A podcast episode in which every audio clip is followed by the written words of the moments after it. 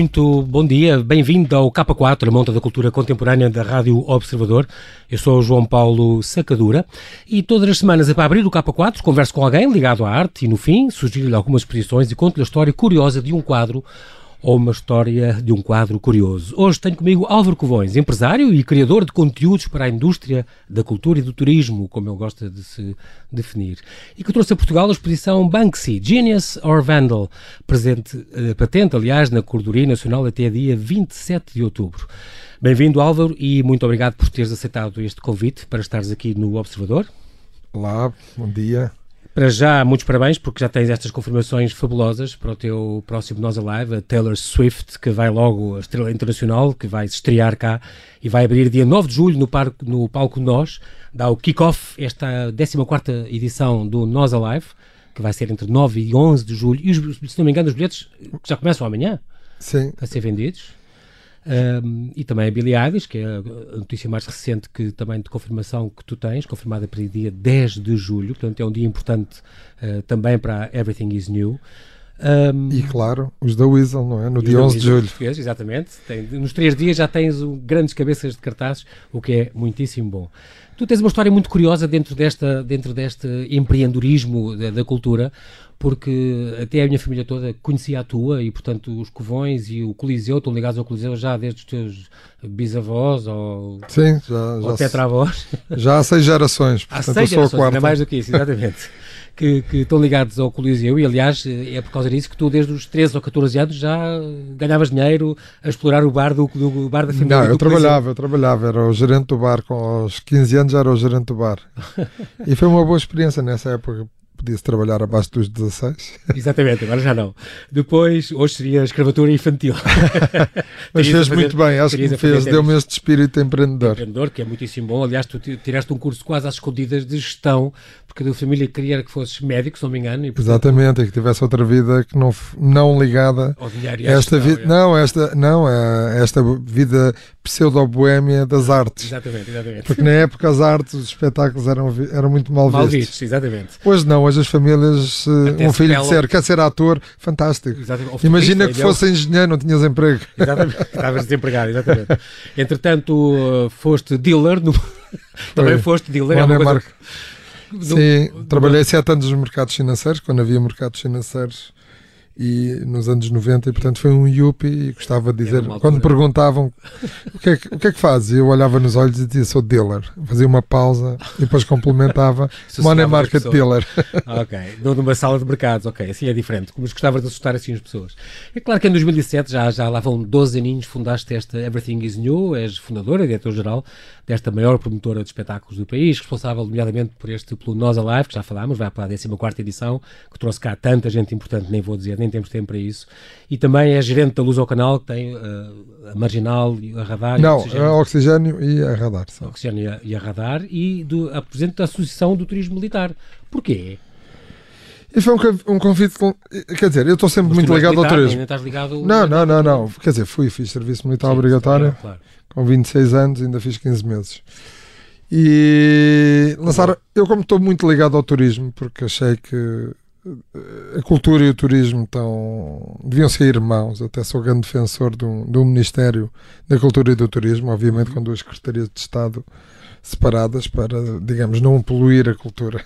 Sim, mas, mas na realidade faz todo o sentido. E lançaram-me este desafio e eu, eu acho, eu sou daqueles que ainda sou da, daquela geração que foi educada para também não só trabalhar profissionalmente para obviamente obter rendimento com, com esse trabalho, mas também para trabalhar para a sociedade e portanto o associativismo é uma coisa que me a política não, mas o associativismo é uma coisa que me atrai uhum. e quando lançaram este desafio uh, aceitei e, e ainda ontem tivemos uma conferência muito interessante em Tomar em que teve obviamente o chefe de Estado-Maior das Forças, General das Forças Armadas uhum.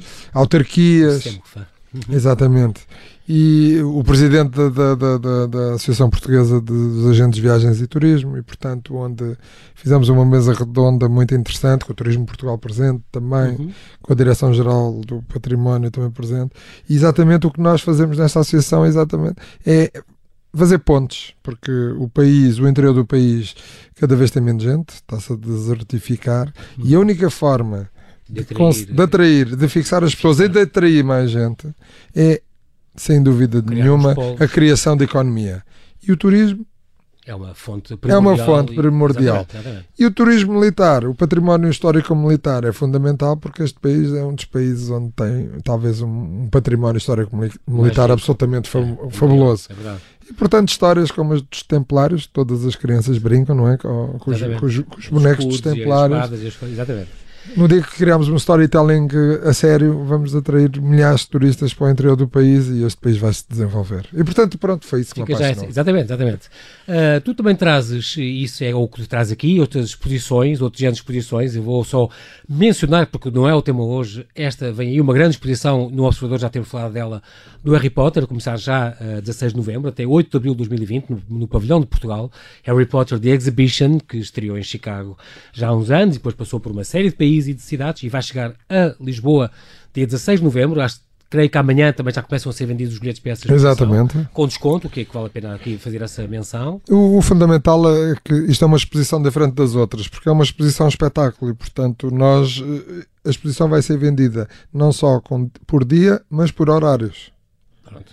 E isso até é para aliviar as, a pressão das filas, porque às vezes é desagradável quando vamos a uma exposição com muita procura ficamos numa fila de duas horas e é, super desagradável. Aqui não, aqui as pessoas vão comprar, há uma lotação. Planear a, É como a se fossem. São várias sessões por dia, são, são 16 sessões diárias, digamos. É, pronto, exato, e portanto as pessoas vão poder usufruir. Isso é muito bom, vamos estar à espera. O que nos traz aqui hoje é outra, porque tu, de repente, um dia começaram, eh, Everything is New, lançou-se no negócio das exposições. E então, por exemplo, em 2013, e começou da melhor maneira, em 2013, com a Exatamente. Joana Vasconcelos no Palácio da Ajuda, foram 235 mil visitantes uma coisa extraordinária. Eu fui um deles.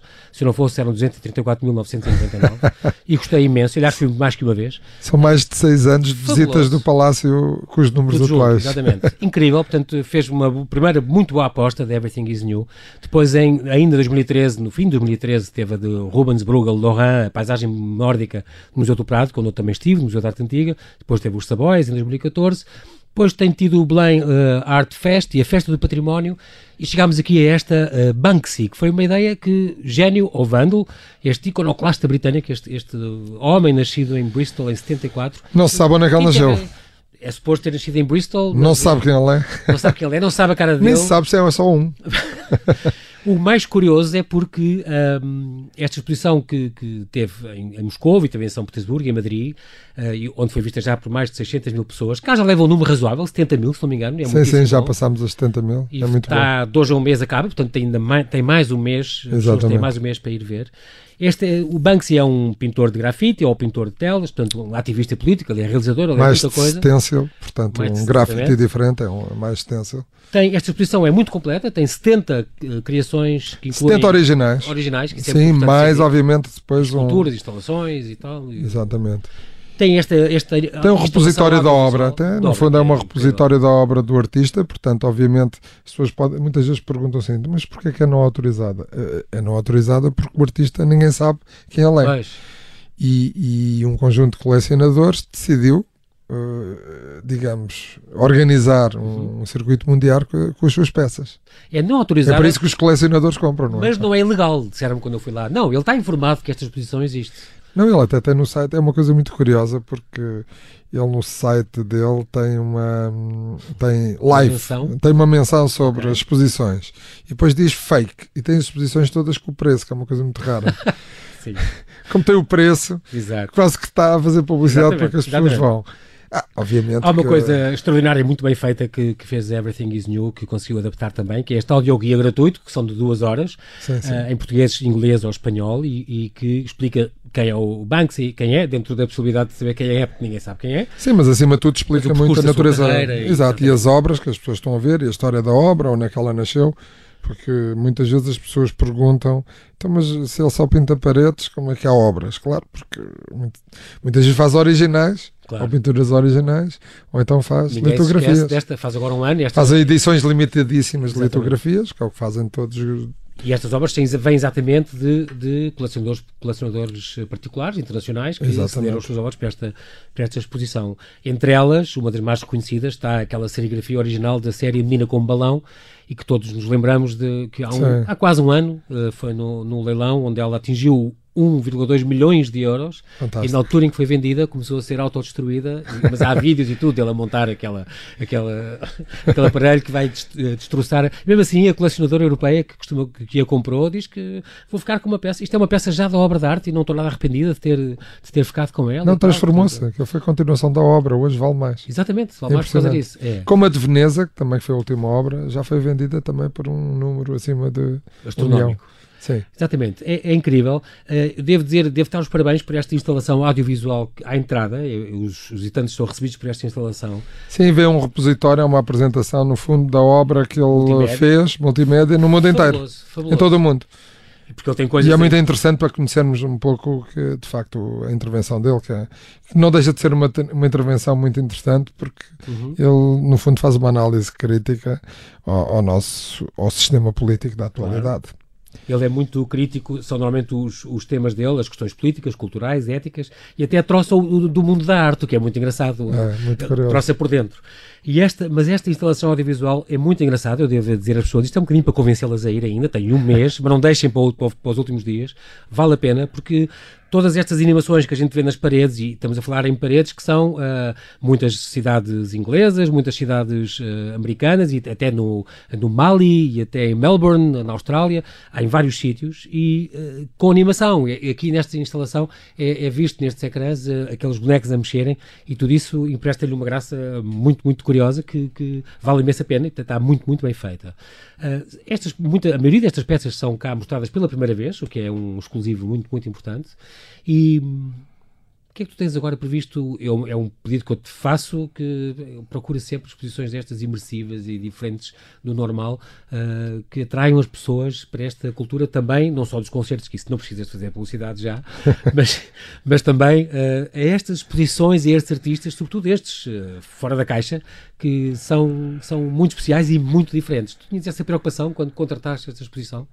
Eu, eu, nós estamos sempre a. Eu, temos lá no escritório estamos sempre a, a, pensar e a trabalhar no sentido de procurar conteúdos que possam ser relevantes e que possam de facto, por um lado, ser, ter um, ser um sucesso de bilheteira, uhum. mas por outro lado também contribuir claro. para que. Tem que rentabilizar. Sim, claro, tem que se pagar, claro. tem que se pagar.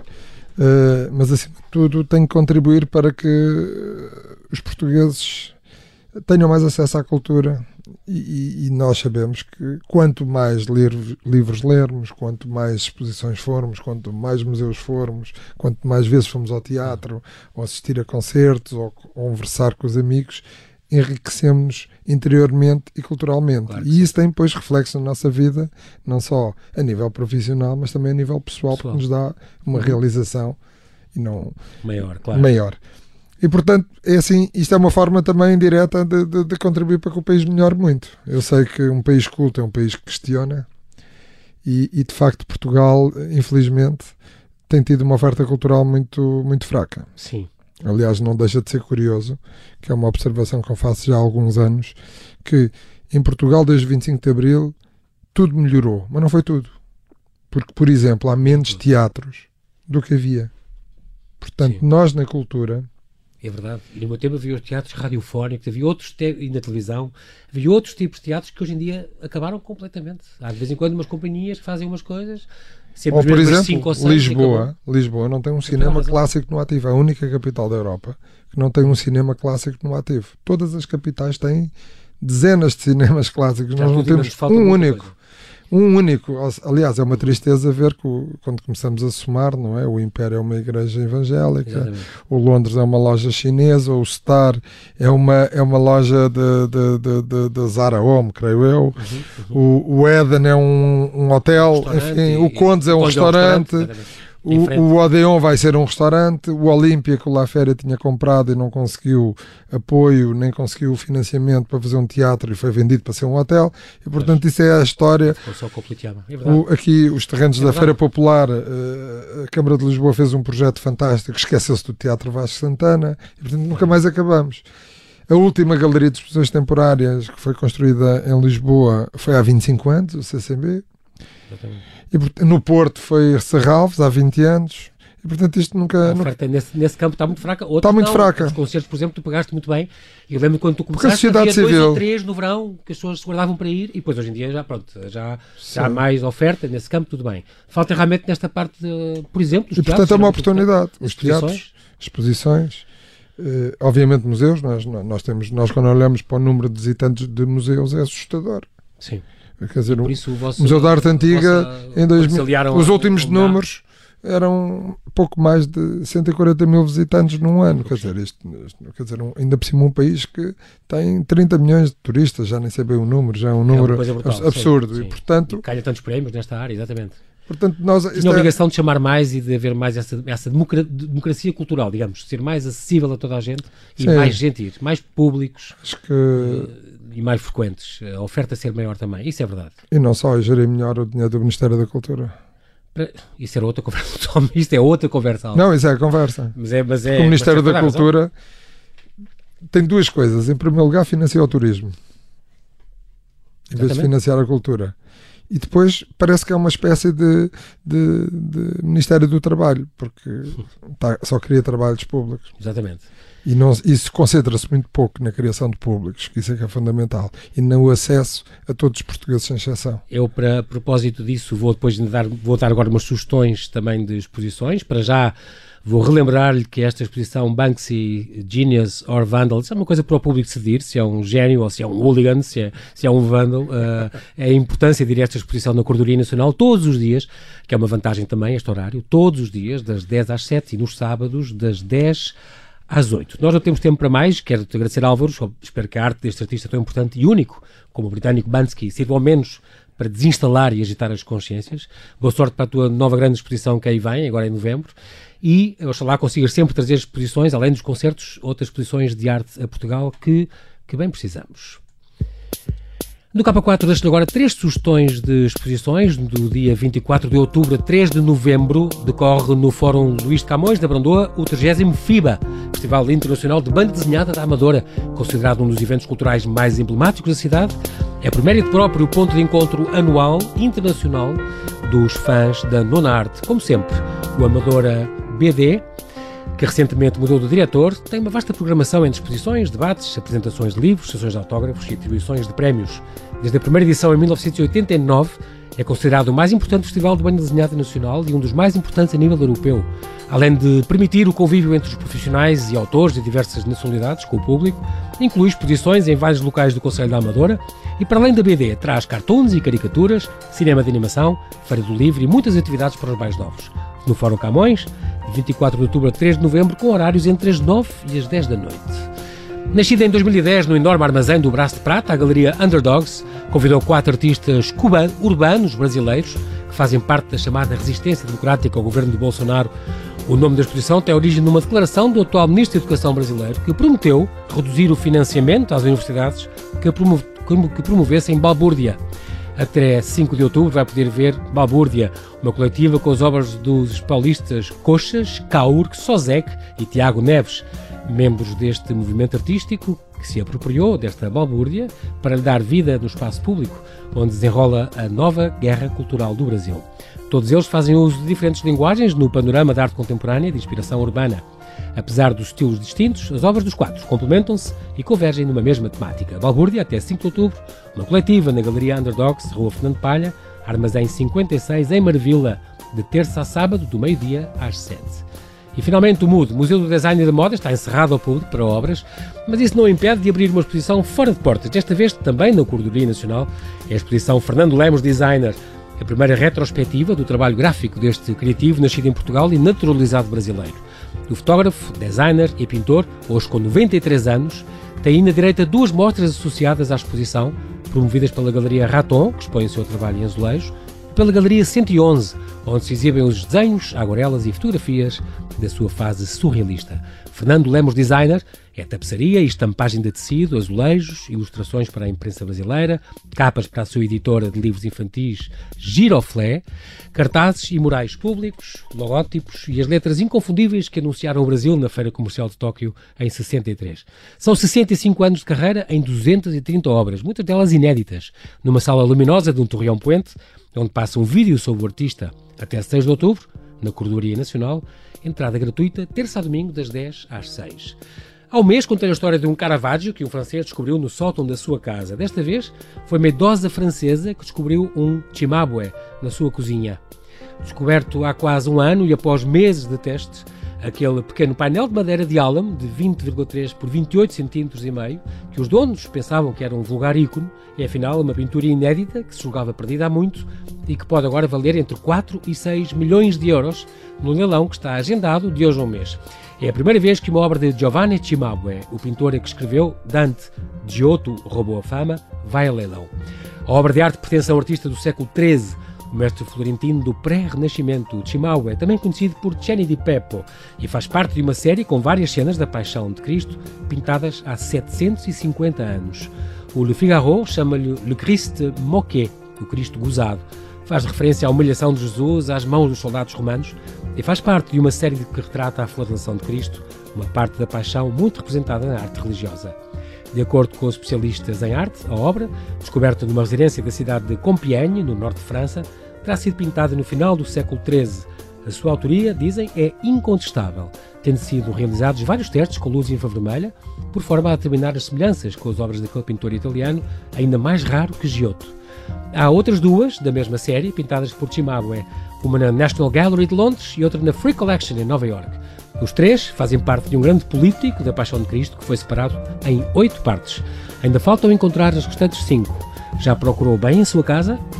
É tudo por hoje. Bom fim de semana, boas exposições. Eu sou o João Paulo Sacadura e conto consigo no próximo K4 aqui na Rádio Observadores.